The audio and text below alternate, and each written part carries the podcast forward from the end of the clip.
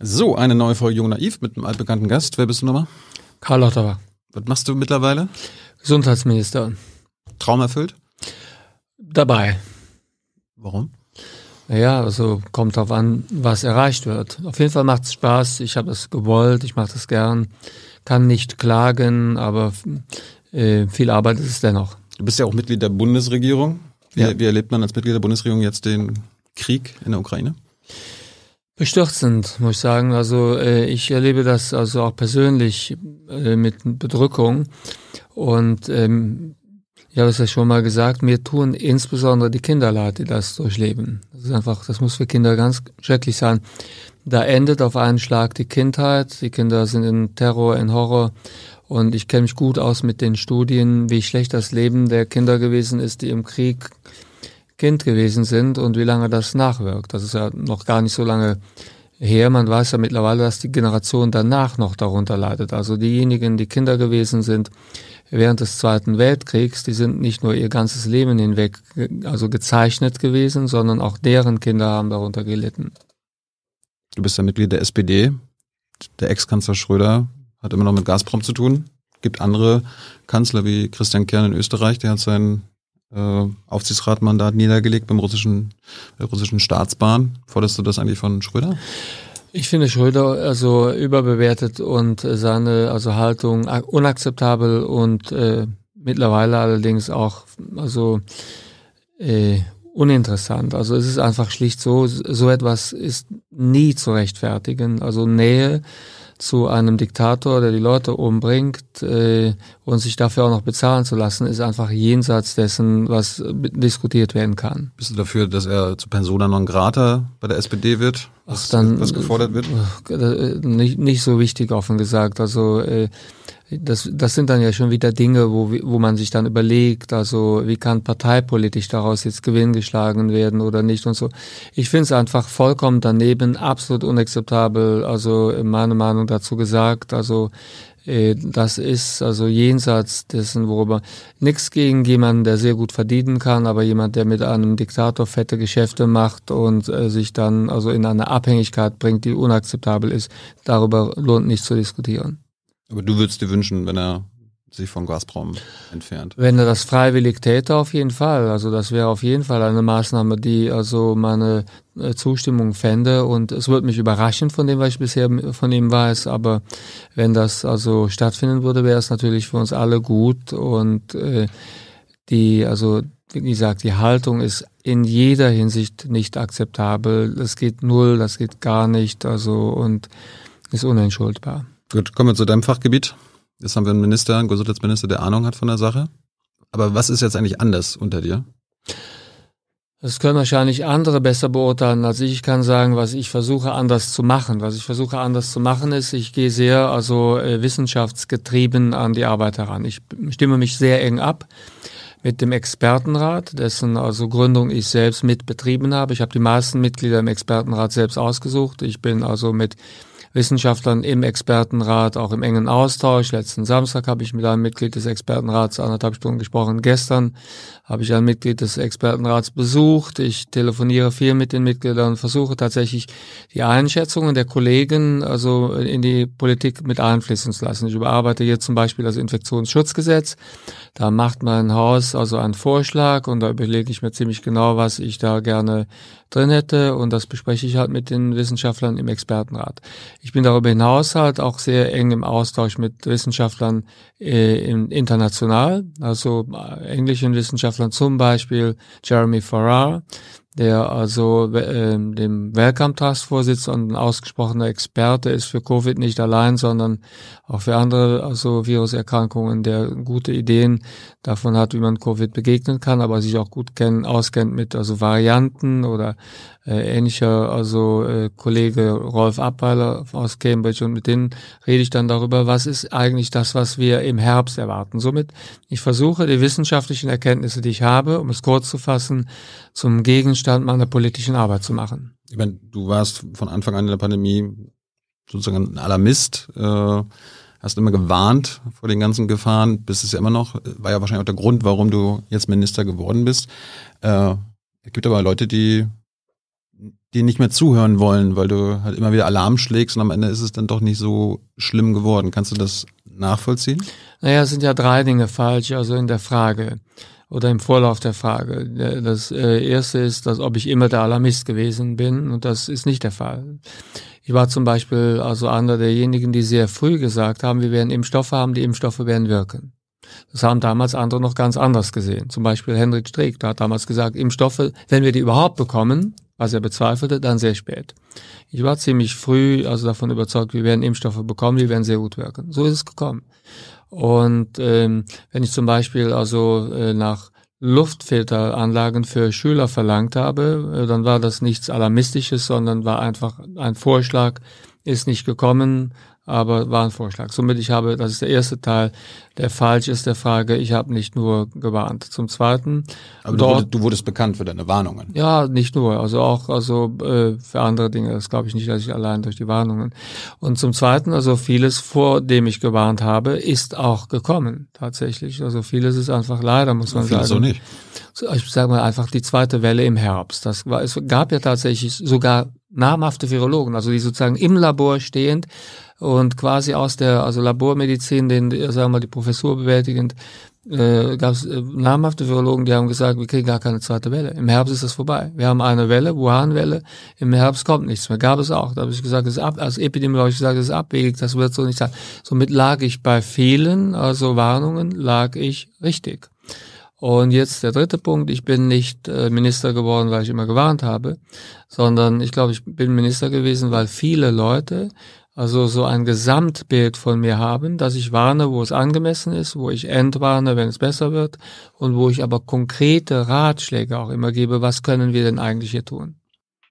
Hey Leute, der heutige Supporter dieser Sendung ist ihr alle. Und ihr alle seid die beste Unterstützung für unabhängigen, kommerzfreien Politikjournalismus auf dem Publikumsmarkt. Und darum bin ich ein Fan davon. Also ein Fan von euch. Macht weiter so per PayPal oder Überweisung. Danke dafür und jetzt geht's weiter. Hast aber trotzdem jetzt ein bisschen verbal abgerüstet und beschränkst dich auf notwendige Warnungen und nicht mehr auf alles? Was heißt abgerüstet? Also die Lage hat sich Gott sei Dank verbessert. Omikron ist harmloser als die Delta, also Variante. Und auch hier ist es nicht so, dass ich also äh, Probleme verschweigen würde. Ich habe zum Beispiel also äh, zwar relativ präzise sogar vorhergesagt, Stichwort immer falsch gelegen und so, ich habe relativ präzise vorhergesagt, wann die Omikron-Welle ihren Scheitelpunkt erreichen wird und wann es runtergeht. Das hatte ich mit äh, Ben Meyer und Dirk Brockmann hatte ich das quasi also äh, mir erdacht. Die beiden haben ein Modell gemacht. Ich hatte da auch also bestimmte äh, Dinge mit, eingebracht, also wie es also wie es laufen könnte. Lagen wir richtig, aber jetzt warne ich halt davor dass wir keinen Rückfall riskieren sollen, und ein Rückfall wäre möglich, weil erneut neue Erkenntnisse, jetzt BA2 ansteckender als die Subvariante BA1 mhm. und daher also muss ich wieder warnen, aber vorher habe ich gesagt, wir werden Mitte Februar die Welle brechen, so ist es gekommen. Somit erst nicht gewarnt, mhm. sondern beruhigt, wir werden die Welle brechen, ist so gekommen und jetzt ist schon wieder Warnung angesagt, weil wir haben eine Subvariante, die jetzt mittlerweile äh, zum heutigen Tag hin 24 Prozent der neuen Fälle ausmacht. Hm. Ich habe mal geguckt, du warst ja in den letzten Jahren öfter bei uns, zuletzt im Juni bei der Hans-Jessen-Show. Da hast du teilweise genau das Gegenteil äh, gemacht äh, als eine Warnung, sondern du hast entwarnt. Zum Beispiel hast du im Juni gesagt, Zitat, wir werden im Herbst eine schwache vierte Welle erleben. Und das ist begründet damit, dass wir eine hohe Impfquote haben werden und eine hohe Impfbereitschaft. Das ja. ist nicht eingetreten. Wieso ist es nicht eingetreten? Im Herbst war das noch so. Wir, wir hatten eine schwache vierte Welle? Wir haben später die Delta-Variante bekommen und äh, wir haben auch, äh, also in der äh, Delta-Variante äh, haben wir nicht diese hohen Inzidenzen gehabt, die wir jetzt haben. Was also äh, in der Delta-Variante also ein großes Problem gewesen ist. Wir haben eine sehr hohe Sterblichkeit gehabt. Und diese hohe Sterblichkeit geht darauf zurück, dass wir diese Impflücke bei den über 60-Jährigen haben. Das ist ein Riesenproblem. Dem habe ich mich übrigens sofort gewidmet. Also als ich das Amt angetreten habe, lag die äh, also Sterblichkeit der Delta-Welle mehr oder weniger auf dem Höhepunkt. Das war mit die höchste Übersterblichkeit, die wir in der gesamten Pandemie gehabt haben. Und äh, ich habe sofort dann also äh, mit dem Ministerpräsidenten zusammen, aber auch mit der Regierung zusammen Maßnahmen ergriffen. Eine Maßnahme, die besonders gut gewirkt hat, für die ich mich sofort eingesetzt habe, war die 2G-Plus-Regel. Weil die 2G-Plus-Regel hat dazu geführt, dass man in die Restaurants nur rein konnte, entweder mit einem Test oder aber geboostert. Und das hat dazu geführt, dass sich viele haben boostern lassen. Das war auch die Berechnung dieser Vorgehensweise. Und somit, glaube ich, ist das nicht so schlecht gelaufen. Aber ich glaube, so, ich glaube, das wird Ihnen nicht normal sagen, ne? Wir werden eine schwache vierte Welle erleben. Wenn ich die Delta-Variante vorhersehen könnte, nein. Genau dazu hast du auch was gesagt bei uns. Äh, Zitat, Mutanten schränken Wirksamkeit der Impfstoffe nicht wirklich ein. Das stimmt das, auch. Wirklich? Also die Omikron-Variante ist ja jetzt, wenn man so will, ein neuer Serotyp. Aber bei der Delta-Variante hat der Impfstoff mehr oder weniger, der fast zwei Jahre alt war in der Entwicklung, so gut gewirkt wie bei der Wuhan-Variante. Ja, aber BioNTech äh, macht ja jetzt ein Omikron-Update. Klar, aber nichtsdestotrotz, also die äh, entscheidende Frage ist ja, was will ich erreichen? Und mit der ganz alten, also Wuhan-Variante des Impfstoffes, jetzt etwas mehr als zwei Jahre her in der Entwicklung, kann ich immer noch bei denjenigen, die vollständig geimpft sind, die schweren Fälle und den Tod verhindern. Nach wie vor. Dann hast du gesagt, bei Delta hat das Virus ordentlich Gas gegeben, aber so langsam ist das Virus am Ende mit seinem Latein. Das hat ja auch nicht gestimmt. Das ist nicht ganz richtig, aber auch nicht ganz falsch. Das ist dein, dein Zitat jetzt gewesen. Das, das habe ich also ich, ja. habe das habe ich verstanden. Ich, ich werde jetzt nur sagen, ist das Zitat richtig oder ist es falsch? Und ich mhm. will sagen, das Zitat ist nicht ganz richtig, ist aber auch nicht ganz falsch. Was nach wie vor gilt in dem Sinne. Also für Varianten, die tief ins Gewebe hinein wollen. Delta-Variante ist bisher die Variante, die, also den, wo der Gewebeschaden der, der größte ist und daher ist auch die höchste Sterblichkeit. Ähm, da ist tatsächlich das, was das Spike-Protein noch bringen kann, einigermaßen begrenzt. Mhm. Wenn jetzt also Veränderungen kommen, die also sagen wir mal äh, das Spike-Protein so verändern, dass es zu einer wesentlich stärkeren Ansteckung führt, dann ist der Verlust ins Gewebe tief einzudringen eingeschränkt. Mhm. Somit also sind die bisherigen Varianten wie folgt zu sehen, also die beiden Serotypen, der Serotyp, der meinetwegen mit Delta bisher also äh, geendet hat, aber es wird weitergehen, äh, ist also besonders gefährlich dahingehend, dass also das Virus das Gewebe sehr stark befällt und die Krankheit schwer verläuft. Und die, der Omikron-Serotyp, der also äh, eine sehr hohe Ansteckung mit sich bringt, aber nicht so tief ins Gewebe eintritt und somit also äh, ist die Aussage, die ich gemacht habe, nicht komplett falsch, ist aber auch nicht komplett richtig. Die Bildzeitung äh, unterstellte ja viele andere Sachen. Äh, nachweislich haben, haben sie Unwahrheiten über deine äh, Worte und deine Handlungen verbreitet. Äh, warum arbeitest du trotzdem mit denen noch zusammen? Hier geht es wahrscheinlich um das Buch, was ich geschrieben habe. Ja, die können was mir in, sehr der Bild, in der Bildzeitung kommen vorab Auszüge. Du arbeitest mit einem Blatt zusammen, ja, das dich bekämpft. Das ist richtig. Also zunächst einmal die also Auswahl, wo der Vorabdruck äh, also veröffentlicht wird, den hat der Verlag, also die, der Verlag hat das entschieden. Da hast du nichts zu beizutragen. Ja, ich kann das blockieren, aber tatsächlich der Verlag hatte relativ frühzeitig also äh, tatsächlich hier diese also Wahl getroffen. Könnte man, nicht beim, Robert, könnte man nicht beim Spiegel machen bei der, der Zeit oder so? Der, der Robert Verlag hat schon häufiger also äh, Bücher wo der Robert Verlag glaubt, dass sie sich sehr gut verkaufen werden, also bei der Bild, bei der Bildzeitung, also vorveröffentlicht.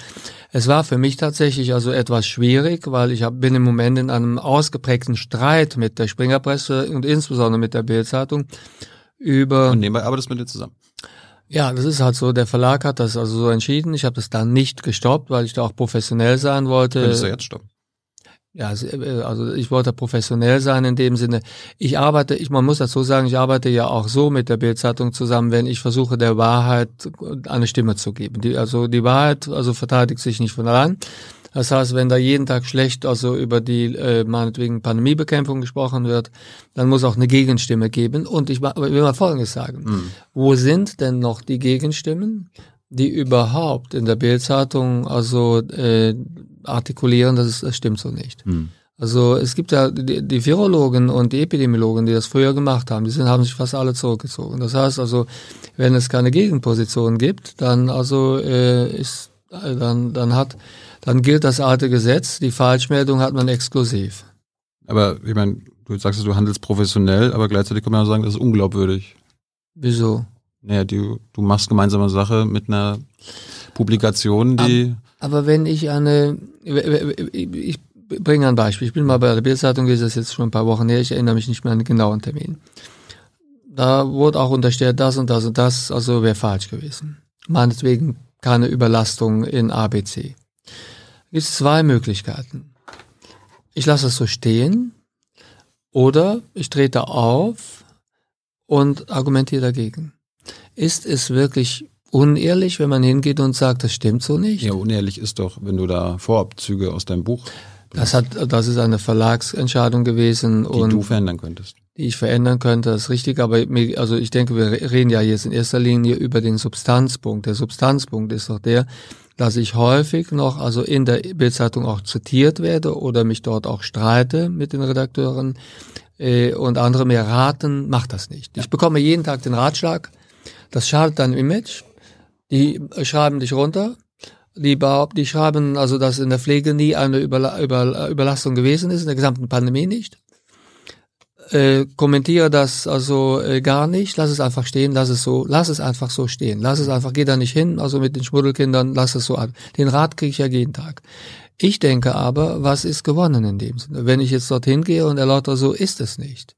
Wenn ich zum Beispiel öffentlich sage, dass die Meldung, die die, Bildzeitung gebracht hat, eine Falschmeldung ist. Wenn ich zum Beispiel sage, dass es nicht stimmt, dass die Intensivstationen nie überlastet gewesen sind. Wenn ich dann darauf hinweise, dass das auch von, definitiv von meinem Gesundheitsministerium nie so gesagt wurde wenn ich das auch sage, nicht nur in der Bild, sondern auch meinetwegen im ZDF oder wo auch immer, in, also, oder, oder in Zeitungen und so weiter und so fort, dann findet doch zumindest noch dieser Kampf um die Wahrheit statt. Und der Kampf aber um die Wahrheit. gegen die Unwahrheit kämpfen. Ich kämpfe für die Wahrheit. Also, also und also äh, der Kampf für die Wahrheit kann nicht also unglaubwürdig sein. Gut, kommen wir zurück zur Wahrheit. Äh, RKI war ja immer wieder jetzt Thema, Genesenenstatus. Du hast, du sollst das RKI entmachtet haben, willst zum Beispiel diesen, die Änderung des Genesenenstatus jetzt künftig selber äh, entscheiden und bekannt geben. Ähm, du wurdest ja kritisiert dafür, dass das RKI entmachtet wurde. Dabei hast du auch hier am 8. Juni 2021 gesagt, das RKI muss Macht abgeben. Also hast du eigentlich nur das wahrgemacht, was du ähm, selber gefordert hast. Ne? Du hast du hast auch gesagt hier bei Hans Jessen Show, wir brauchen neue unabhängige wissenschaftliche Institute. Hast auf das SAGE in Großbritannien verwiesen. Offen gesagt, so ist es dann ja auch gekommen. Also wenn man so will, dass der, der Expertenrat ist ja also eine neue Einrichtung und diese Einrichtung hat eine gewisse Ähnlichkeit mit dem SAGE, was ich immer haben wollte. Und ich habe eben schon gesagt, dass ich mich sehr dafür eingesetzt habe. Haben die Mitglieder im SAGE auch keine Mitarbeiter, die ihnen zuarbeiten und so weiter? Das also Sage funktioniert gut und also äh, das der Expertenrat ist also relativ nah an dem, was also das Sage macht und somit ist das etwas, was ich selbst wollte und das habe ich mir auch mit eingeführt. Habe ich ja eben gesagt, habe ich doch, ich habe die Mitglieder sogar selbst mit ausgesucht. Ich glaube, die allermeisten, die jetzt im Expertenrat sind, habe ich habe ich dafür ausgesucht. Und bei äh, beim RKI Entmachtung und so weiter und so fort. Das äh, RKI wird ja wissenschaftlich nicht entmachtet, sondern das RKI also äh, äh, trifft auch viele Entscheidungen, die politisch so relevant sind, dass ich einfach der Meinung äh, bin, das ist also Politikstoff, das ist Ministerstoff. Da muss ich dann auch verstehen in dem Sinne.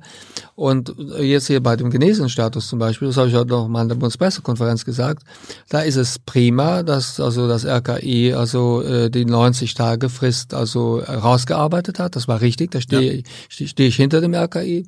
Aber das ist natürlich nichts, was das RKI selbst jetzt erstmal also irgendwo auf die Homepage stellen kann und was es auch nicht verteidigt bekäme, muss man sagen. Also wenn das, wenn wir politisch nicht dahinter stünden und würden das verteidigen auf, sagen wir, großer Bühne, dann äh, würde die Entscheidung des RKIs nicht also überleben können. Welche Macht muss das RKI künftig noch abgeben? Also erst einmal, also arbeiten wir sehr eng zusammen und ich glaube, dass hier der wichtigste Punkt ist, dass beim Impfstatus, beim genesenen Status, bei, für bestimmte Testregeln und so weiter und so fort, wenn wir uns, wenn wir da Dinge ändern, dass also die, die vom Minister dann also per Rechtsverordnung gemacht werden, das wird sowieso noch ein Kampf werden. Also wir werden also jetzt beim Rückzug der Regeln, die wir haben, immer wieder die Situation haben, dass bestimmte Parteien oder Gruppen wollen, dass wir mehr aufgeben, als wir noch brauchen. Und daher also ist das, glaube ich, ganz gut, wenn der Minister da seine, also, also seine Knochen hinhält und nicht der Wieler. Äh, du hast auch hier gefordert, es braucht ein eigenes, unabhängiges, nationales Institut für Modellierung.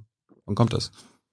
Wir arbeiten an einem Institut für öffentliches Gesundheitswesen, wo auch dann Modellierung betrieben wurde. Das steht ja auch im Koalitionsvertrag. Ich bitte einfach um Verständnis dafür, dass ich nicht alles, was wir im Koalitionsvertrag drinstehen haben, schon umsetzen kann, aber es ist auf jeden Fall fest vorgesehen. Diese Modellierungsarbeit muss betrieben werden. Und äh, ich will auch darauf hinweisen, dass das RKI sehr gute Modellierungsarbeit macht. Also dieses äh, Modell von Ben Meyer und Dirk Brockmann, womit wir hier die Omikron-Welle also modelliert haben und modellieren, ist wahrscheinlich eines der besten Modelle, die wir in der gesamten Pandemie verwendet haben. Aber die sollen ein eigenes Institut bekommen.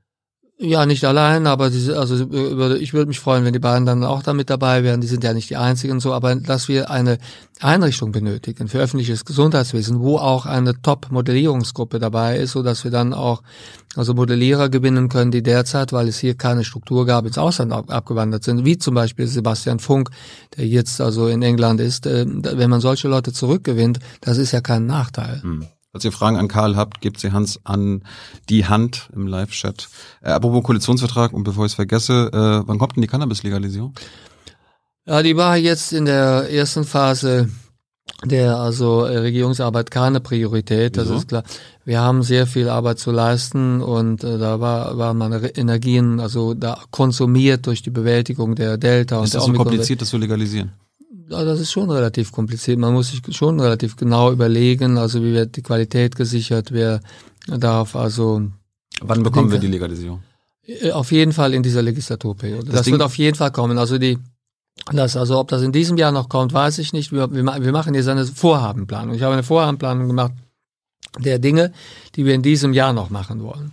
Und das ist schon ein Steht sehr. Da Cannabis drauf? Da ist Cannabis bisher nicht drauf, aber das ist also sagen, das ist ein riesiger, also ja, ein, ein riesiger Sack voller wichtiger Vorhaben, die in diesem Jahr alles, die alle gemacht werden müssen, die zum Teil auch lange dauern. Wenn da noch Raum für Cannabis besteht, dann kommt das auch. Ich, ich frage mich nämlich, weil im Koalitionsvertrag steht zur kontrollierten Abgabe von Cannabis, Zitat, das Gesetz, was ihr machen wollt, evaluieren wir nach vier Jahren. Das bedeutet ja nicht in dieser Legislaturperiode. Ja, aber dann schiebt ihr das auf die, auf die, auf die nächste Regierung. Ja, wir, also ich, ich habe da, ich hab, ich hab das so verstanden, dass ihr das jetzt so schnell wie möglich macht ja, und am Ende der Legislaturperiode das, überprüft. Das kann ich verstehen für jemanden, der im Lesen von Koalitionsverträgen nicht so geübt ist. Ah, aber ja. das also bedeutet normalerweise, dass es in dieser Legislaturperiode kommt und in der nächsten also äh, evaluiert wird. Gut, zurück zu Corona. Ähm, der Großteil der, der Bevölkerung ist geimpft. Wenn man mit äh, Experten, die du auch sehr gut kennst, ähm, Virologen, äh, Epidemiologen redet, wenn die quasi die ganze Politik ausblenden können, könnten, dann wäre deren Lösung, äh, alle, die geimpft sind, durchgeimpft sind, bekommen ihre Freiheit zurück, keine Maßnahmen, keine Einschränkungen mehr und nur noch Einschränkungen für die Ungeimpften. Warum machen wir das nicht? Das wird ja nicht funktionieren. Also die, äh, die, die, also das ist ja nicht, das ist ein Unterschied, wenn ein Virologe sich, äh, sag mal, so etwas wünscht. Übrigens, ich kenne nur wenige. Die, nee, ich, ich frage jetzt den Wissenschaftler. Ja, nee, ich komme jetzt schon. Ich komme auf die, ich will der Antwort nicht ausweichen. Ich will nur sagen, ich will, ich will nicht den Eindruck hier stehen lassen, dass also, dass viele Virologen so sehen, denn das also können nur wenige Sag sein. Mal Führende, die du auch kennst. Ja, wenige Führende. Aber lange Rede, kurzer Sinn. Die meinen, du siehst das auch so, darum frage ich. Nein, das also ist nicht so. Also wenn ich jetzt beispielsweise die Situation habe, dass also die äh, Geimpften also äh, keinerlei Einschränkungen mehr hätten. Äh, und ich habe ein Virus wie Omikron, wo sich auch Geimpfte also stark infizieren können. Aber du bist gut geschützt, dein, dein Leben ist sicher, du genau, aber die, infizierst dann, andere kaum. Ja, da, da, der, die, also die Ungeimpften würden ja sehr stark also gefährdet. Das ist ja klar. Die müssen dann, dann die müssen dann, eingeschränkt werden. Ja, die müssen, die müssen sich also das ist ein bisschen, also wo das geht. Also das würde ja dann alle Älteren betreffen, die also über 60 sind, die nicht geimpft sind. Also die 10, 12 Prozent, die nicht geimpft sind. Die müssten dann quasi, wenn man so will, wenn das wirklich so käme, müssen die im Haus bleiben. Ja. Ja, das ist klar, wir werden im Haus. Und äh, das Gleiche würde gelten für diejenigen, die ein eingeschränktes Immunsystem haben. Das sind alle, die also Medikamente nehmen, die also das Immunsystem also reduzieren, Methotrexat, also Lupus-Patienten und so weiter, rheumatische Erkrankte, zum Teil Krebspatienten natürlich, die also eine Chemo gerade gehabt haben, Menschen, die einen angeborenen also Immundefekt haben, Menschen, die einen IgA-Mann haben, Menschen, die einen erworbenen ähm, ähm, Immundefekt haben. So ein, zwei Prozent kommen dann noch also in der Bevölkerung hinzu und die Älteren, die wären dann tatsächlich, und zwar auf unbegrenzte Zeit, wären die dann also, äh, wären die dann drinnen. Das ginge Bis ja auch nicht weg. Bis ich, ja, erstmal bei denjenigen, die also die Immundefekte haben, so wirkt die Impfung ja nicht wirklich Natürlich. gut. Ne, da, die sind, also für die würde das länger gelten. Das sind übrigens diejenigen, die in Frankreich jetzt sehr häufig sterben, muss man sagen, weil die Älteren sind dort geimpft und dann, also erwischt es im Wesentlichen die Gruppe der ungeimpften äh, die, die, die Gruppe der Geimpften mit Immundefekten, die mhm. sterben im Moment dort. Und das sehen wir auch in Deutschland zum Teil. Das hatte sich Michael Halleck also der Leiter der Klinik in Köln ja auch schon geäußert, also dass dort zum Teil sehr bittere Verläufe dann zu sehen sind, wenn man dann jahrelang oder jahrzehntelang einen Patienten mit Immundefekt gut behandelt hat und sieht, dass er dann an Covid stirbt und wir können gar nichts machen, weder eine Behandlung noch eine Impfung. Das ist nicht schön. Aber tatsächlich wäre das dann so. Dann müssten tatsächlich auch unbestimmte. Ich würde dann versuchen, die Ungeimpften zur Impfung zu zwingen. Mhm indem ich sage, also ihr könnt vor, sonst könnt ihr nicht raus. Ja. Ne? Das ist politisch nicht vertretbar. Das Aber aus wissenschaftlicher Sicht wäre das möglich. Ja, aus wissenschaftlicher Sicht weiß ich auch nicht. Also das würde auf jeden Fall dazu führen, wenn die dann unvorsichtig wären, dann wären die Gesundheitssysteme überwältigt oder überfordert. Und dann ginge das auch wieder zu Lasten der also bereits Geimpften. Also es wäre auf jeden Fall, es wäre eine Harra, also das, also das wäre eine extrem riskante äh, Mission wäre das. Das wäre ein Ritt über den Bodensee, wo man jederzeit also ins Wasser eintauchen kann. Gut, äh, aktuell sind ja die Lockerungen im Gespräch und so weiter. Du warnst äh, ja trotzdem vor 500 Toten täglich. Aktuell haben wir so circa 200 Tote durch Corona täglich. Das heißt, die aktuellen Maßnahmen äh, bewahren uns vor 300 Toten aktuell. Das muss man ja, also vorsichtig nehmen. Also ich hatte auf der Grundlage auch des äh, Modells hier von Ben Meyer und Dirk Bockmann hatte ich also ausgerechnet, welche Inzidenz also hätten wir, äh, wenn wir so lockern würden, wie das zum Beispiel in Israel der Fall war. Und dann wird die Inzidenz halt steigen, deutlich steigen. Dann wird die Inzidenz steigen, hätten wir vielleicht so am Tag jetzt 400.000. Äh, und damit und, mehr Tote.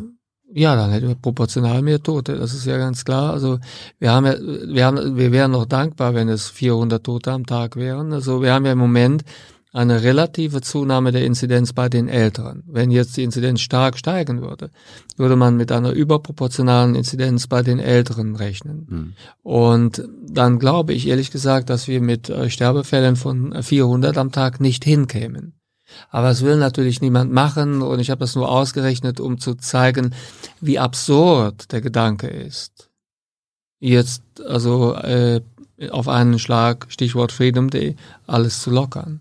Ja, dafür, aktuell, haben wir viel, dafür haben wir viel zu viel Ungeimpfte. Aktuell sterben 200 täglich, du warnst vor 500, das heißt, dieses Delta ist, sind 300 Menschen, die nicht sterben täglich. Aber was ist eigentlich mit denen, äh, die durch die Maßnahmen Schäden erleiden. Also psychische Leiden, verschobene OPs, Suizide. Ja, also, Kommen da nicht auch Tote hinzu durch die Maßnahmen? Äh, das kann man schlecht äh, berechnen. Zum einen, also ich höre das oft, also das darf man auch nicht gering reden, das darf man nicht unterschätzen. Natürlich gibt es auch Suizide, also die Corona-Maßnahmen bedingt sind, das ist klar. Aber ähm, die Größenordnung ist schon eine andere. Ne? Das ist ganz klar. Also das, also kann man also nicht, das kann man nicht wirklich in der Größenordnung also sehen. Und es, man, man, man muss dann auch das ganze Bild betrachten. Also wenn 200, 300 Menschen am Tag sterben, das ist ja etwas, woran wir uns ein Stück weit gewöhnt haben, was mir aber jeden Tag wehtut. Ich finde das jeden Tag furchtbar. Das sind Menschen, die sind dann weg und die hinterlassen ihre Kinder, die hinterlassen ihre Familie, die hinterlassen ihre Ehepartner und so weiter und so fort. Das Leid dieser Anverwandten, dieser Freunde, dieser also Mitmenschen, die Lücke, die, die da entsteht, das muss ja auch mit bedacht werden. Und ich wage zu bezweifeln, dass man da eine gute Rechnung machen kann. Es wird immer so dargestellt, dass die Maßnahmen mehr psychisches Leid verursachen als das psychische Leid, was entsteht durch die Sterbenden oder schwer. Das wollte ich ja nicht suggerieren, aber es gibt auch psychisches nee, Leid durch ja die nicht, Maßnahmen. Ja, genau, das, das, das habe ich ja zugestanden. Okay. Aber ich höre oft also äh, das anders. Ich höre oft die Bilanz sei so.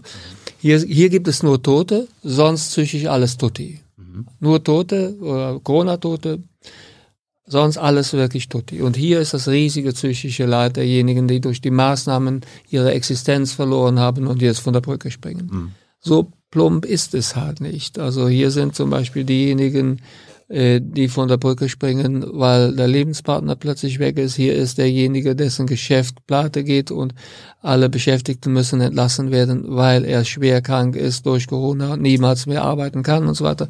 Somit man hat auf beiden Seiten Leid und ich glaube, dass es also äh, ein bisschen zynisch ist, wenn man es so darstellt, als wenn es psychisches Leid äh, und Elend nur auf der Seite der Maßnahmen gäbe, aber nicht durch die Krankheit selbst. Ist die, ist die Krankheit immer noch eine gesellschaftskritische Krankheit?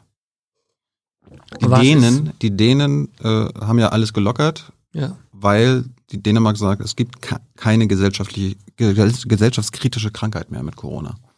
Ist das bei uns anders? Das ist bei uns anders. Also wir, wir, wir haben ja also im Vergleich zu Dänemark haben wir ja eine sehr hohe Anzahl von älteren Ungeimpften. Also in Dänemark weiß man das nicht so genau. Ich habe mit dem, ich bin mit den Dänen im guten Kontakt, aber man kann es nicht genau sagen. Aber da geht äh, die, der, da geht der Anteil der Geimpften über 60-Jährigen auf 100 Prozent zu. Mhm. Es sind nur noch wenige. Jetzt sagen wir, es sind 99 Prozent dann ein Prozent werden noch ungeimpft in der kritischen Gruppe. Wir haben zehn oder zwölfmal so viele. Das heißt, das ist eine ganz andere Situation. Wenn ich also zehn oder zwölfmal so viele Gefährdete habe, kann ich nicht wirklich die Maßnahmen der beiden Länder vergleichen. Aber können wir was lernen von Dänemark? Also Dänemark sind zum Beispiel alle Tests kostenlos. Nicht nur hier Schnelltests, sondern auch PCR-Tests. Ja, die PCR-Tests sind ja bei uns auch kostenlos, wenn es einen Verdacht gibt oder wenn es einen ärztlich indizierten Test gibt oder wenn es vorher einen positiven Antigentest hat. Warum kann nicht jeder Bürger sich einen kostenlosen PCR-Test holen? Ist in Wien ja auch. Ja, möglich. nee, also in Wien gibt es ein gepooltes Verfahren, muss man vorsichtig sein, wieder um ein bisschen etwas anderes. Aber äh, offen gesagt, also die, äh, die, die, also was die, die, die Dänen sind ja uns nicht überlegen mhm. in Bezug auf die Frage gesellschafts-, also äh, kritische Situationen und so. Wobei auch in, äh, in Dänemark übrigens äh, aus meiner Sicht zu viele Menschen noch sterben, aber das ist eine andere Geschichte. Aber die sind uns in dieser Le Situation in, äh, ja nicht überlegen, weil die die PCR-Tests umsonst haben, sondern die haben das geschafft, was auch viele andere Länder geschafft haben, was also meinetwegen England geschafft hat, was Spanien geschafft hat, was Portugal geschafft hat, was auch Israel geschafft hat, äh, was also Dänemark wie die anderen geschafft haben. Die haben das ja alle geschafft. Die haben ja alle bei der also äh, äh Altersgruppe der über 60-Jährigen diese hohe Impfquote erreicht. Das ist ja, was diese Länder alle geschafft haben und wir nicht. Unser, wir sind, wir, wir spielen ja in einer Sonderliga. Und die Sonderliga, in der wir Champions spielen. League. Deutschland spielt in der Champions League. Wir, ja, Champions League würde ich nicht sagen, ganz im Gegenteil. Also wir, wir spielen in einer also Sonderliga, äh, weil wir es nicht geschafft haben, die besonders Gefährdeten und insbesondere die über 60-Jährigen ausreichend zu impfen. Das ist unser zentrales Problem. Das unterscheidet uns von den Ländern, äh, die also uns umgeben und wo ich immer gebeten werde, ich möge von diesen Ländern lernen. Wir können von diesen Ländern nicht viel lernen, außer wie man die Impfquote erhöht. Du bist ja für eine Impfpflicht? Egal ja. welche Impfpflicht, oder? Also ich bin für die Impfpflicht ab 18, aber wenn Mehrheit? die, also die, also hoffentlich eine Mehrheit bekommt, aber ich bin auf jeden Fall, äh, wenn diese Impfpflicht nicht käme, bin ich auf jeden Fall also bereit, also auch für einen Kompromiss zwischen. Wie soll der aussehen? Habe ich den Arbeitsgruppen hier nicht vorgreifen. Ich bin ja nur derjenige, der die Gesetzentwürfe schreibt. Ja, es geht der Impfpflicht ab 18 Vorschlag, Impfpflicht ab 50. Ab 50 genau. Könnte man ja 50 plus 18 durch 2 ist 34, Impfpflicht ab 34.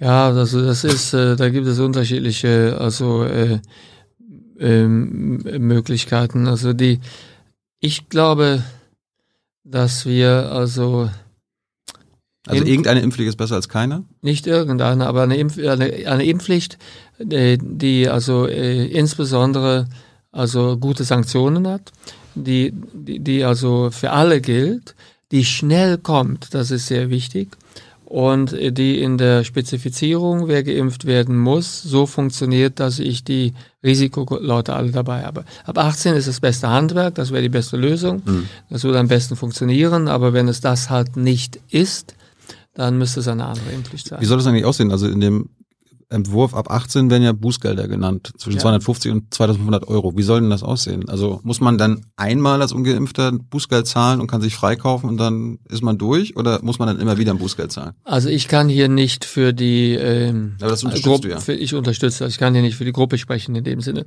Aber selbstverständlich ist es so, dass also ein einmaliges Freikaufen hier nicht reichen kann. Also das ist ja Bußgeld klar. immer wieder. Über das Bußgeld, das, also Bußgeld, also äh, muss auf jeden Fall substanziell sein und auch wiederholt also fällig werden können. Okay. Und so ein einmaliges Booster, so dass man sich von der Impfpflicht frei, freikaufen kann, ja. das ist nicht richtig. Gut, kommen wir zum Pflegebonus.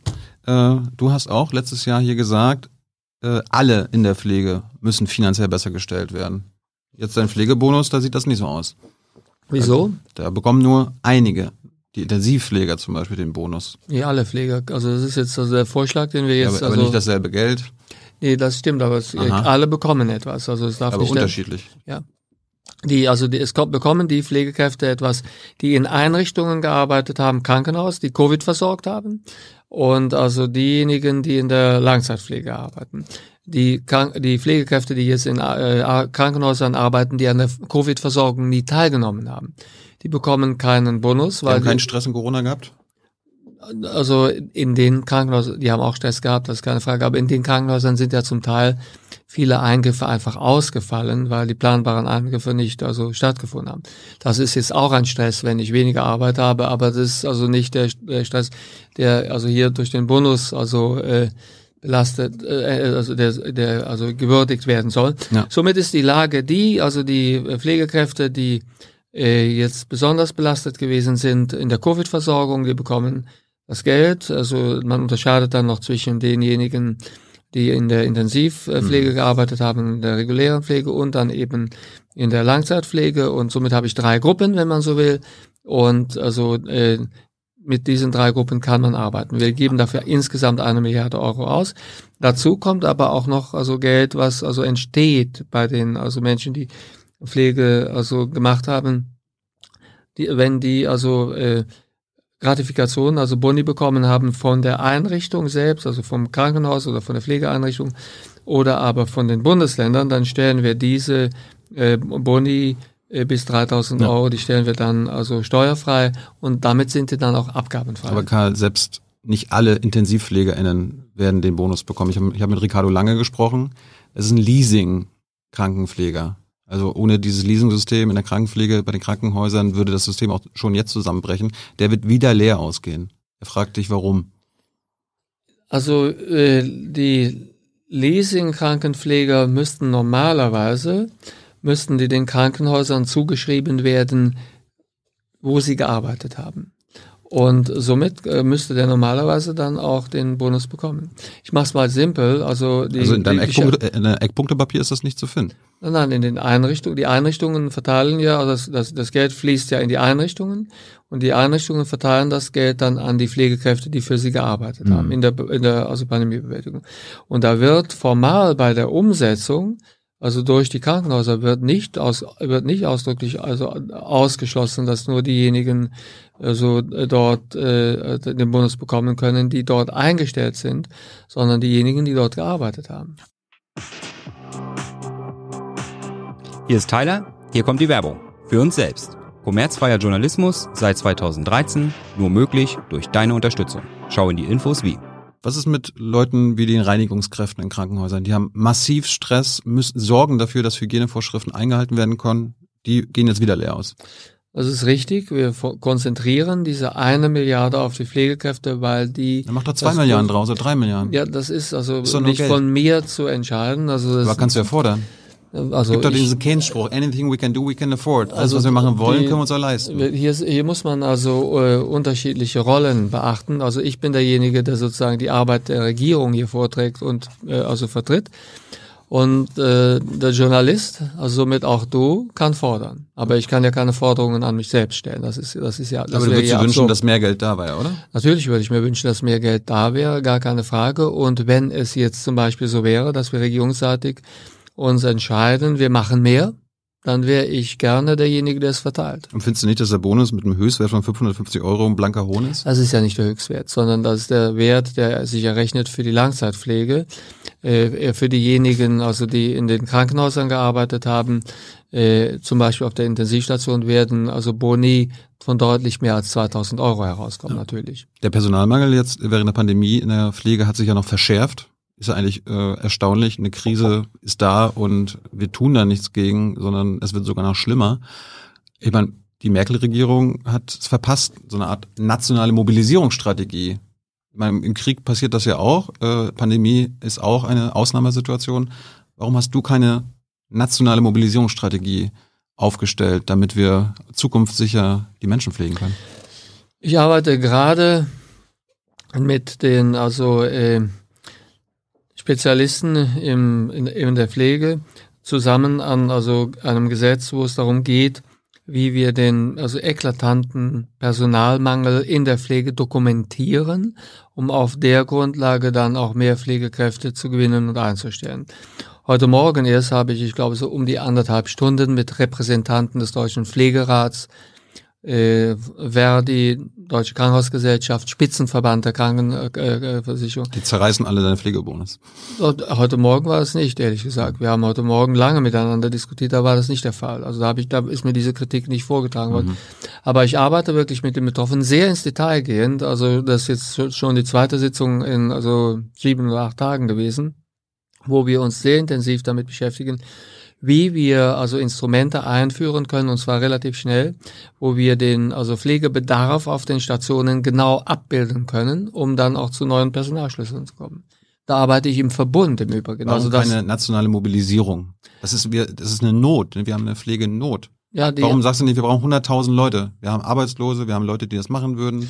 Es wird ja jeden Tag darauf hingewiesen. Derzeit ist es ja so. Ja, was passiert da seit zwei Jahren auch nichts? Ja, derzeit ist es doch so, äh, die also äh, äh, Stellen an der, in der Pflege werden, können nicht besetzt werden, weil wir nicht genug Pflegekräfte haben, die bereit sind, in die Pflege zurückzukehren. Woran liegt das? Die Arbeitsbedingungen money, in der money, Pflege. Money. Nicht nur. Aber die Arbeitsbedingungen der Pflege sind nicht ausreichend. Und ich arbeite wirklich an den Arbeitsbedingungen, einschließlich der besseren Bezahlung. Also somit, also ist das, was ich eben gesagt habe, dass ich da also an einem Instrument arbeite, womit man dokumentieren kann, wie groß der also Mangel ist und dass man weiß, wo die Pflege hinkommt. Das ist also entscheidend. Ich will noch auf eines hinweisen. Mhm. Ich habe in der letzten Legislaturperiode ein Gesetz also äh, in den Koalitionsvertrag erst reinverhandelt und dann nachher auch durchgesetzt was viel zu wenig Beachtung findet. Und zwar die Pflege ist der einzige Bereich in der gesamten Medizin im Krankenhaus, äh, der, der also von den Fallpauschalen losgelöst ist. Das heißt, wenn ich jetzt als Krankenhaus zusätzliche Pflegekräfte einstelle, dann wird das Geld von den Krankenkassen zu 100 Prozent erstattet. Mhm. Ich kann mit der Pflege überhaupt keine Verluste mehr machen. Also die Pflege ist wirklich der Bereich, ein Krankenhaus stellt zehn Pflegekräfte ein, zusätzliche, kein Schaden für das Krankenhaus, läuft so durch, die Kassen müssen das bezahlen. Das ist aus der Fahrpauschale raus. Alles andere wird über die Fahrpauschale bezahlt. Somit diese, ich sag mal, Entökonomisierung der Fahrpauschale, das habe ich selbst äh, gemacht. Mhm. Also in der letzten Legislaturperiode. Ich habe es zuerst in den Koalitionsvertrag verhandelt. Damals noch mit Annegret Kramp-Karrenbauer, Andrea Nahles und mhm. also Hermann Gröher zusammen. Und dann habe ich es mit Spahn umgesetzt. Das war eines der ersten Dinge, die wir gemacht haben. Aber wo Entökonomisierung äh, wird am Ende der Legislaturperiode, wird es da immer noch äh, kräftige Rendite für die privaten Krankenhauskonzerne in Deutschland geben? Ich kann im Moment gar nicht sagen, wie hoch die Rendite dort ist. Aber wenn die Frage die ist, ob wir also die Krankenhäuser also rekommunalisieren, dann wird das hier und da stattfinden. Das wird so sein. Zum Beispiel also hier in der die Charité beispielsweise, also äh, äh, rekommunalisiert ja wichtige Bereiche in ja. der äh, Herzchirurgie und das hat meine volle Unterstützung. Aber wir können das ja als Gesetzgeber nicht machen. Wir können ja als Gesetzgeber nicht sagen, wir, wir haben ja keine Handhabe dafür, wenn, selbst wenn wir das wollten, dass wir sagen, dass die privaten Krankenhäuser jetzt alle an die Kommunen verkauft werden müssen. kannst du ein Gesetz machen und das probieren. Es gibt kein solches Gesetz. Also das, das ja, dann mach eins. Es gibt keins. Ich will nur sagen, also die, was die Kommunen kaufen oder nicht kaufen, damit, damit hat der Bund nichts zu tun. Also wir, wir, ich kann noch nicht mal dem Bund, den, den Kommunen Geld schenken. Se, selbst wenn es so wäre, um ein Beispiel zu nennen. Wenn ich jetzt meinetwegen der Meinung wäre, dass eine Kommune ein privates Krankenhaus kaufen wollte. Das Krankenhaus steht zum Verkauf, ein ja. privates Krankenhaus soll verkauft werden, die, der private Träger sagt, wir verkaufen für den Betrag. Mhm. Rechtlich, durch das Kooperationsverbot, könnten wir als Bund der Kommune noch nicht mal das Geld geben. Geschweige denn, dass wir sagen könnten, ihr müsst das kaufen. Dann fordere doch das, Ende, das Recht zu ändern. Ja, das ist ja, also ist ja Verfassungsrecht. Das ist so, dass wir hier. Sprich mit deiner SPD-Kollegin ja, das, das, das hat also mit keine SPD-Kollegin kann das also hier verändern oder so, sondern das ist äh, bestehendes Recht quasi, also für die Zuständigkeiten Bund, Länder und Kommunen. Und das also äh, ist also daher, ich sage das nur deshalb, ich will hier nichts also äh, äh, beschwichtigen, aber ich will nur, dass der, der, der Zuhörer versteht. Also die, wir können als Bund den Kommunen weder vorschreiben, dass sie also äh, Krankenhäuser zurückkaufen von den Privaten, noch können wir sie dafür wirtschaftlich unterstützen. Ja, aber das Beides ist, geht nicht. Das ist das Gesetz, dass es nicht geht. Genau. Aber das Gesetz hat ja irgendjemand gemacht, also ja. kann man das so ändern. Äh, gut, das, was ich hier beschrieben habe, das hat aber Verfassungsrang. Ja. Gut, aber lassen wir es einfach stehen. Ich glaube, der, der Zuhörer kapiert schon, dass gut. das sehr schwierig ist. Also die, die, also die Zuständigkeit von Kommunen, Land und Bund, das ist sehr großes Besteck und also da also äh, wird man da da da, da heranzugehen mhm. ist also da, dafür muss die Verfassung verändert werden. Gut. Äh, zum Schluss gleich kommt Hans mit euren Fragen. Ich will nochmal zum Thema Impfstoffe. Du begründest ja auch, dass es eine Impfpflicht geben muss, äh, weil du neue Varianten erwartest im Herbst. Ähm, neue Varianten entstehen oft in Erdteilen, wo die Leute ungeimpft sind ja. und so weiter und so fort. Äh, Robert Habeck hat vor einer Weile Ärger bekommen, als er gesagt, also der hat letztes Jahr im Mai gefordert, wir müssen die Patent äh, äh, Patente für die Impfstoffe freigeben. Mittlerweile als Wirtschaftsminister sagte, er hat mit den Pharmaunternehmen nochmal geredet. Ist keine gute Idee. Haben wir, haben wir mal gedacht, mal sehen, was Karl Lauterbach letztes Jahr gesagt hat. Und Zitat, du hast gesagt, Lizenzen, also hier in der Sendung hast du das gesagt, Lizenzen für Impfstoffe müssen im Notfall temporär freigegeben werden. Dann hat Hans gefragt, sind wir im Notfall? Und du so, yep. Bist du immer noch für dich? Für de, bist immer noch deiner Meinung? Ich bin immer noch der Meinung, dass ich als Regierungsmitglied die Regierungsposition vertreten muss. Und die Regierungsposition ist, dass wir das nicht machen. So Was sagt der Bundestagsabgeordnete Lauterbach? Der Bundestagsabgeordnete ist hier ehrlich gesagt nicht gefragt, aber will mal Folgendes sagen. Ich arbeite sehr eng, also mit den Einrichtungen zusammen, die die Impfung in, in ärmeren Ländern organisieren, mit COVAX, also mit Gavi, mit CEPI, also mit der Weltgesundheitsorganisation. Ich bin fast äh, täglich jetzt mittlerweile auch also an diesen internationalen Aufgaben dran. Das ist ein Schwerpunkt meiner Arbeit. Tatsächlich will ich erreichen, dass wir die Impfstoffversorgung hier verbessern. Dazu zählt insbesondere der Aufbau oder die Weiterführung dieses Messenger-RNA-Hubs der aufgebaut wird mit der WHO, dass die ärmeren Länder tatsächlich solche Impfstoffe auch selbst produzieren können. Ja, aber der Hintergrund ist ja, warum die Bundesregierung in Europa und weltweit das blockiert ist zum Schutz der Pharmaunternehmen. Das wirst du wahrscheinlich auch nicht leugnen können. Du hast bei uns gesagt im Juni, Zitat, wir brauchen ein eigenes, großes Institut, unabhängig von Firmen, zur Entwicklung und Produktion von Impfstoffen. Das Wolltest du das immer noch? Das sehe ich immer noch so, ja. Wir brauchen Wann immer kommt noch. das?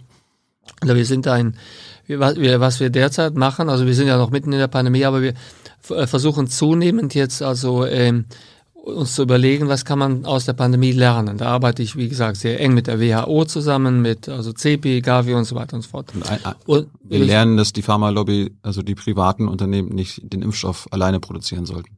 Es geht ja erst einmal um Entwicklung und also und nicht Produktion hast du gesagt. Auch Produktion, aber nicht trotz. Also erstmal geht es um und also CP beispielsweise unterstützt sehr stark auch solche also Initiativen, wo Impfstoffe entwickelt werden, die von Pharmafirmen unabhängig sind. Das hat meine volle Billigung und mhm. mit denen arbeite ich eng zusammen und also äh, ich glaube, dass es auch wichtig ist, dass wir also äh, Impfstoffproduktionskapazitäten vor Ort sehr schnell also aufbauen können. Dafür muss man Vorhaltungen äh, treffen mhm. und das ist nach wie vor meine Position.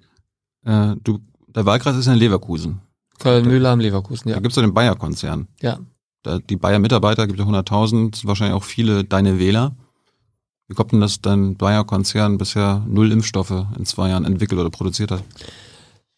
Ja, zunächst Impfstoffproduktion und Entwicklung ist äh, nie ein Schwerpunkt von Bayer gewesen. Das sind andere Firmen, die da also stärker gewesen sind. Andere Schwerpunkte hat Bayer und äh, Bayer hat tatsächlich unterstützt, also äh, bei der Produktion des also BioNTech-Impfstoffs. Aber tatsächlich, also Bayer ist, Bayer ist keine Impfstofffirma, um es so auszudrücken. BioNTech hat jetzt den Rang abgelaufen, ne? BioNTech ist also extrem erfolgreich und wird also dort auch weitermachen. Äh, auch Sanofi, GSK, also kommt jetzt stark heran, also auch Moderna.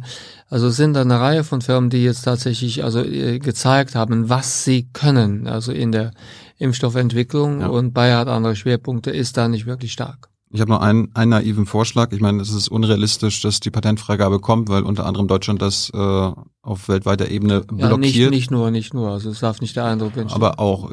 auch. Wir sind einer der Hauptblockierer. Adam Tooze ist ein bekannter Historiker ja. aus Großbritannien, der ja. hat einen anderen Vorschlag gemacht. Äh, warum spielt Deutschland nicht Weltenretter? Es gibt circa fünf Millionen Menschen, die noch eine Impfung brauchen. Sagen fünf wir, Milliarden. Fünf Milliarden, sorry, fünf Milliarden, die brauchen drei Dosen. Das heißt, wir brauchen 15 Milliarden Dosen. Äh, du könntest mit BioNTech äh, nochmal aus, ausfalschen. Ich mache jetzt eine Beispielrechnung, dass jede Dose nur noch 10 Euro kostet. Dann kannst du dir ausrechnen, da sind wir bei circa 150 Milliarden Euro für die gesamte Welt, damit sie durchgeimpft ist. Warum macht Deutschland das nicht? Warum nehmen wir dafür nicht Schulden auf, fördern damit nicht nur unsere eigene Wirtschaft, weil das Geld fließt ja dann in die deutschen Pharmaunternehmen und gleichzeitig haben wir dann eine Weltwirtschaft ohne Pandemie. Was ja, was ja Deutschland am meisten nützen würde. Der Flaschenhals ist ja im Moment nicht also das Geld für die Impfstoff, äh, Impfstoffe, sondern die Impfstoffe selbst, die Produktion. Also die Produktionskapazitäten, die äh, derzeit da sind, würden das niemals also möglich machen. Erlauben. Es gibt, gibt drei möglich, es gibt drei Pro Probleme hier, um es kurz zu machen. Und ich will, komme dann danach darauf, also Geld spielt auch immer eine Rolle und so weiter und so fort und was wir machen. Also ich will der Frage nicht ausweichen, aber es gibt drei Probleme mit dem also Vorschlag. Das erste Problem ist, dass also wir selbst, also wenn wir wollten, die Produktion in dieser Größenordnung nicht hinbekämen. Die Produktionsanlagen, die das schaffen würden, um zeitnah zusätzliche fünf Milliarden Impfstoffdosen zur Verfügung zu stellen, die dann ja dann in Mehrfachdosen auch noch gegeben werden müssten. Also es wären dann ja insgesamt 10 also, äh, oder 15 Milliarden Dosen, die, das gibt es derzeit nicht.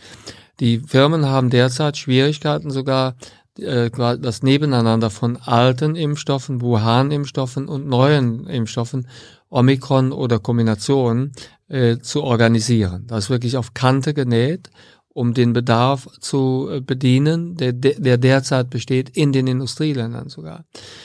Problem Nummer zwei ist also, dass äh, in den Ländern, die ärmer sind, sehr häufig der Impfstoff nicht das Problem ist, sondern die Verimpfung des Impfstoffes. Das heißt, ACT-A beispielsweise, also die Kooperation von COVAX mit den also lokalen Organisationen, die dann die Impfung vornehmen. Die sagen also, dass wir, wir, also Impfstoff ist zum Teil da, aber wir haben einfach nicht die Organisation, um die Impfung zu machen. Das ist das also Kernproblem.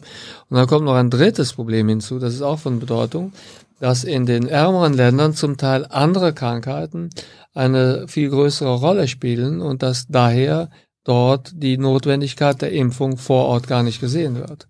Also um es mal einfach auszudrücken, wenn man in so ein Land geht wie Ruanda oder Ghana, dann also ist die Impfung da kein Selbstläufer, weil die, Jung die Leute sind dort im Durchschnitt vielleicht 23 oder 25 Jahre alt da sterben die Menschen an ganz anderen Erkrankungen. Da ist daher die, der, die Bereitschaft zur Impfung, das Interesse an der Impfung ist zum Teil gar nicht so hoch. Das sind die drei Probleme. Das ist das Problem vor Ort. Aber was sagst du, hätten wir nicht einmal Weltenretter sein können? Das, ja, kost, das kostet nicht aber, die Welt, es ist die, nur Geld. Aber die drei Grund, die drei also Aspekte, die ich jetzt gebracht habe, ich, es wird nicht genug Impfstoff produzierbar sein. Wenn der Impfstoff da ist, kriege ich ihn nicht in die Arme und er wird auch noch nicht mal gewünscht das sind doch relevante Fakten, die ich berücksichtigen muss, wenn ich den Versuch unternehme, ja. Weltenretter zu sein. Aber das Problem haben wir jetzt aktuell auch. Und Wie wäre das Problem? Ja, das Problem, dass genau diese Probleme jetzt schon bestehen, ohne dass wir jetzt Weltenretter sind oder die Patente freigegeben genau, haben. Genau, aber also wenn, äh, ich muss das simpler ausdrücken, sonst ist das vielleicht zu schwer. Ja.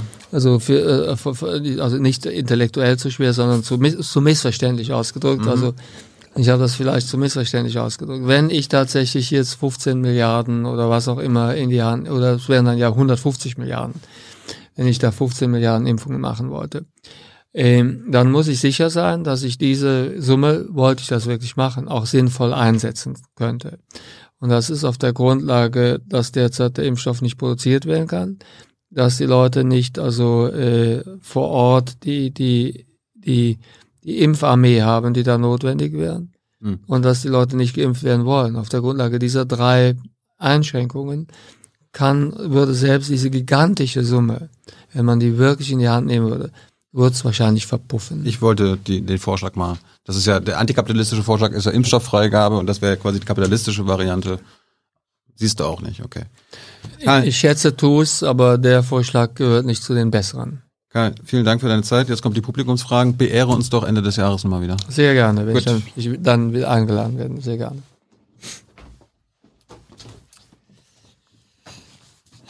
Hallo Karl. Hallo.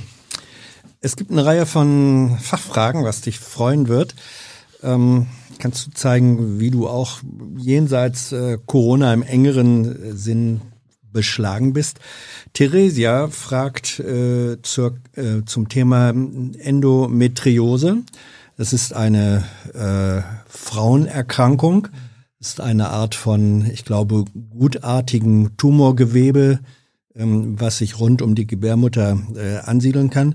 Ähm, daran leiden, glaube ich, mehr Frauen als an Diabetes Typ 2 äh, Menschen erkrankt sind oder leiden in Deutschland.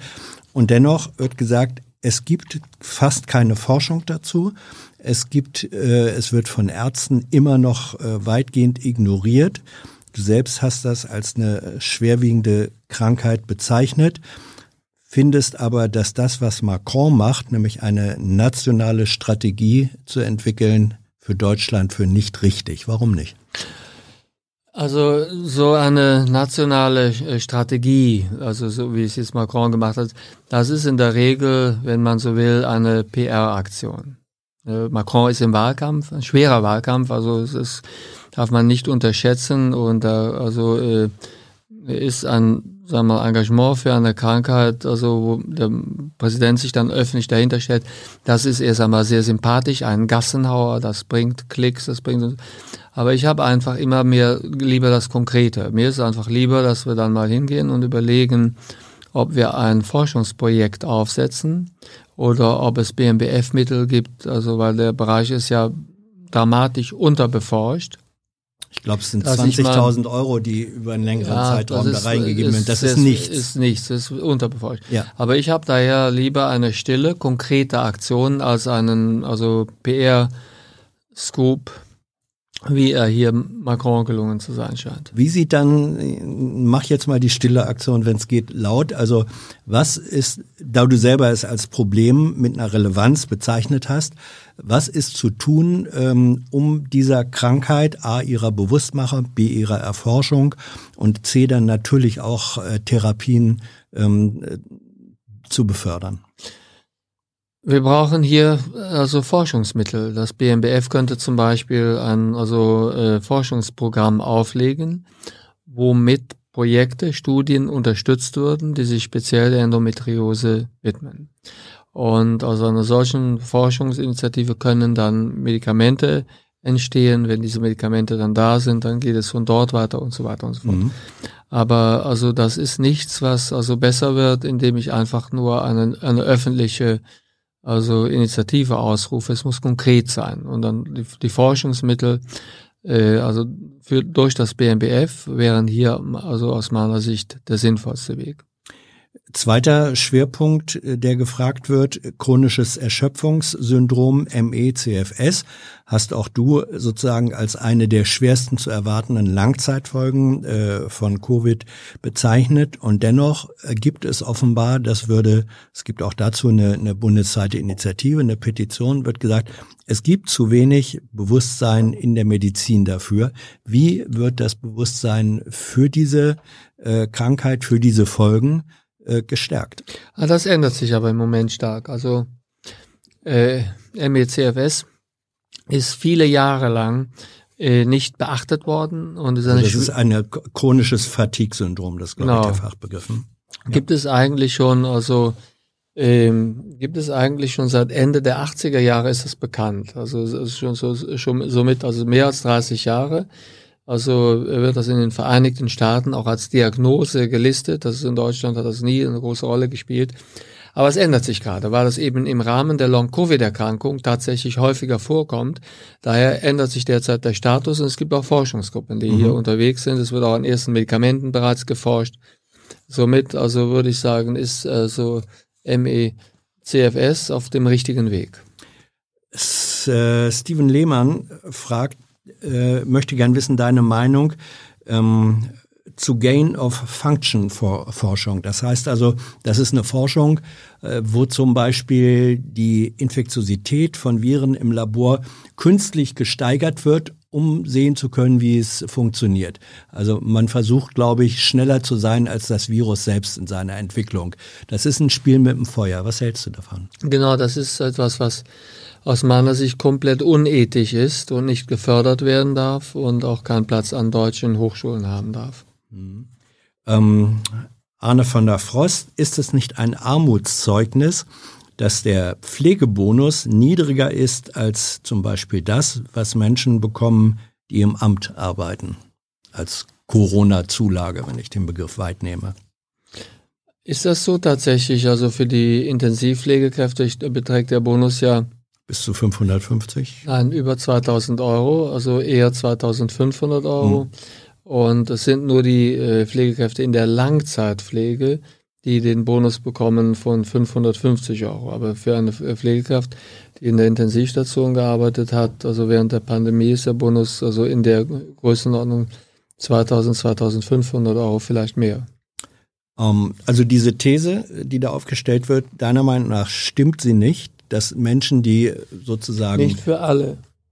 Aber es gibt sie, es gibt Menschen, die im Amt arbeiten und dann doch mehr Bonus äh, oder Corona-Zuzahlung kriegen, als welche, die an der, ich sag jetzt mal, Pflegefront arbeiten. Ich kann das zum jetzigen Zeitpunkt noch nicht mal genau beantworten, weil ich nicht weiß, wie hoch der Bonus also äh, äh, bei den Amtsleuten ist. Ich kann nur so viel sagen, dass ich den Menschen, die dort äh, gearbeitet haben, äh, auf den Ämtern, dass ich denen den Bonus gönne.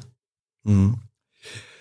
Ähm, Seven Narrative Freak fragt, ähm, ist Corona, also das Virus eigentlich am Schlafen, dass man im NRW Karneval ohne Maske, ohne Mindestabstand etc.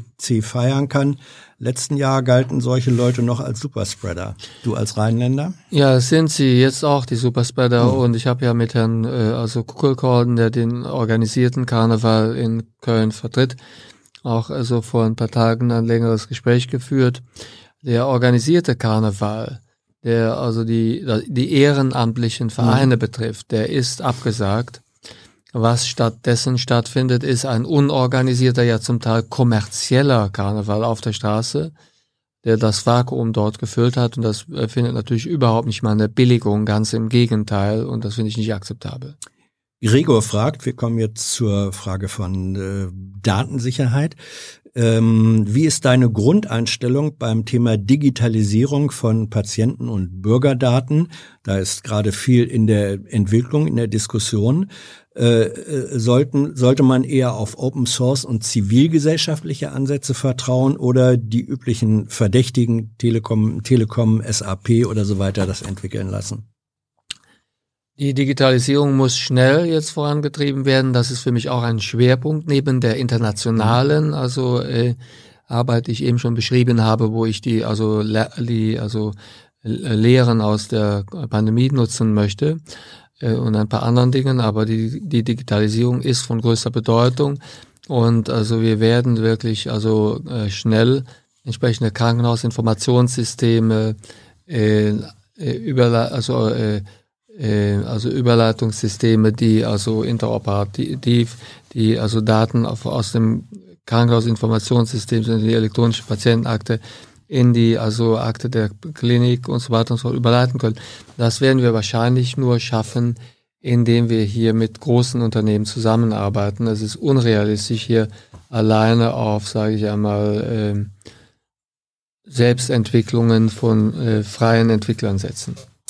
Ich habe noch drei, nee, vier Fragen. Kartoffel, was ist das? Äh, Kartoffelkuchen 23. Wie hoch müsste der Prozentsatz der Geimpften in Deutschland sein, um alle Einschränkungen aufzuheben?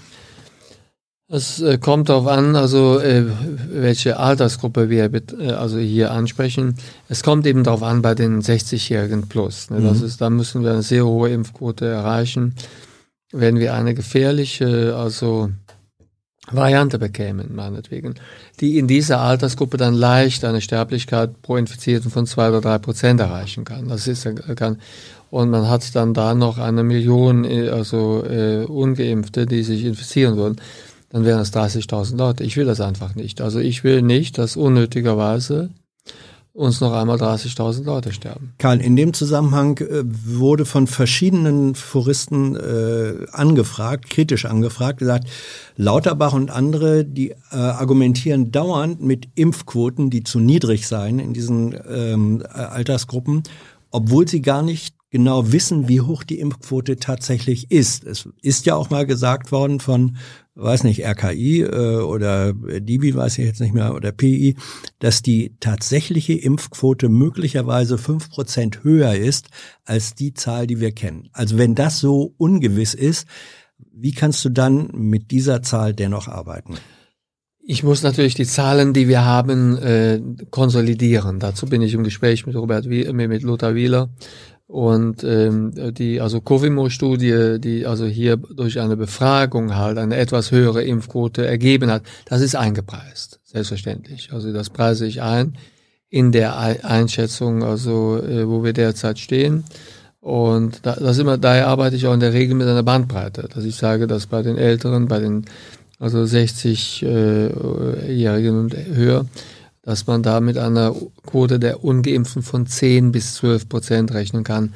Vielleicht es sind es aber auch noch 9 Prozent, aber das ist trotzdem, also an, ich muss ja mit der Größenordnung arbeiten. Jetzt lassen Sie es uns wirklich mit der Bandbreite zwischen 9 und 12 Prozent sein. Und da sagst du, selbst wenn es günstigenfalls ja. nur neun Prozent sind, ja, wären ist, es zu viel. Ja, natürlich, das sind dann, also das mhm. sind dann zweieinhalb Millionen Menschen oder so etwas und die kann ich nicht einfach so äh, freigeben, das ist, das ist nicht vertretbar. Vorletzte Frage von Yumi Wabisuke. Gibt es endlich Pläne, das Gehalt von Pflegekräften permanent zu erhöhen und gibt es Pläne, das Abrechnungssystem der Kliniken zu ändern um den Wirtschaftlichkeitsdruck zu senken? Das ist sozusagen die Fundamentalfrage. Der letzte Teil der Frage, da, darauf bin ich ja schon eingegangen. Ja. Tatsächlich ist es so, dass also der Wirtschaftlichkeitsdruck in den Krankenhäusern in der Pflege weg ist. Ein, ein Krank, was viele nicht wissen, aber ein von mir selbst mhm. eingeführtes Gesetz, werde ich nicht müde zu betonen, weil es war schwer durchzusetzen, auch gegen die Widerstände aller. Aber wenn ich dann hingehe und erstelle zusätzliche Pflegekräfte ein, dann ist das nicht zu Lasten des Krankenhauses. Aber mhm. trotzdem ist es so, die Löhne mussten steigen. Wir haben allerdings als Gesetzgeber darauf wenig Einfluss, weil das sind ja tarifliche Löhne, Tarifbeträge werden da äh, geschlo also, äh, geschlossen. Und diese Tarifverträge, die werden nicht vor, nur, wo wir einen Einfluss haben, ist beim Mindestlohn, beim gesetzlichen Mindestlohn. Und der ist ja jetzt in der Pflege deutlich gestiegen, das ist klar. Das ist auch gut. Deutlich Reicht das? Ja, ist der Mindestlohn halt, immerhin. Aber tatsächlich, also bei dem eigentlichen Tarif, der natürlich viel höher ist, da sind wir nicht am Tisch. Ähm, dann die äh, letzte Fachfrage. Ähm, was sagt dir der Begriff Schattenfamilie? Das sind äh, Familien, die ja. Menschen, die hochvul zu hochvulnerablen Gruppen gehören, in ihrem Familienverband haben die häufig genug äh, dann mit den Maßnahmen alleingelassen werden, die sie tragen müssen. Ja, das, vor allen Dingen sind das Familien, wo ein Familienmitglied durch die Impfung nicht geschützt werden kann. Ja. Und müsste dann mit einem tödlichen Verlauf rechnen oft. Und dann muss die gesamte Familie quasi also äh, helfen, dass dieses, oft sind es Kinder, Kind oder dass dieser Mensch, der besonders vulnerabel ist, dass der geschützt ist. Diese Familien haben sich zurückgezogen aus der Öffentlichkeit, weil das Risiko in der Öffentlichkeit sich zu infizieren und dann das vulnerable Mitglied mit zu infizieren, was dann sterben könnte, diese Familien sieht man nicht mehr. Und das ist natürlich sehr traurig. Ja, und sie werden mit der Last alleine gelassen. Das ist äh, teilweise richtig, aber es ist auf jeden Fall so. Die also beste Antwort auf das Problem der Schattenfamilien ist die allgemeine Impfpflicht. Weil dann könnten diese Familien wieder raus. Aber du hast eben gesagt, äh, es sind Familienmitglieder, die nicht durch Impfung geschützt werden können. Genau, aber wenn die anderen alle geimpft sind, die geschützt werden können, dann, dann, ist, dann äh, ist die Pandemie zu Ende. Dann, dann haben wir keine Infektionsrolle. Wenn wir runterkommen auf wenige hundert Fälle pro Tag, äh, dann also sind alle geschützt, die also äh, nicht geschützt werden können. Die allerletzte Frage, ist das eigentlich für die Kultusminister, die ja mit den Schulen zu tun haben, äh, nicht eigentlich peinlich, dass der Corona-Expertenrat die Forderungen der Schülerinitiative Wir werden laut äh, übernommen hat? Ich möchte die Kultusminister und äh, Ministerinnen nicht kritisieren, das steht mir nicht zu. Ich kann nur so viel sagen, dass ich die Position von Wir werden laut auch mittrage. Ja. Das heißt, du würdest äh, der These, dass das eigentlich für die Kultusministerkonferenz peinlich ist, wenn ihnen die Experten eine Schülerinitiative sozusagen als Handreichung geben. Dieser These würdest du nicht widersprechen wollen. Widersprechen, also äh, kann ich schlecht, aber mehr will ich dazu auch nicht sagen. Egal. Dankeschön, danke für deine Zeit, deine Antworten. Danke für eure Fragen, euer Interesse und eure Unterstützung, ohne die es dieses Format nicht gäbe. Bis zum nächsten Mal. Tschüss.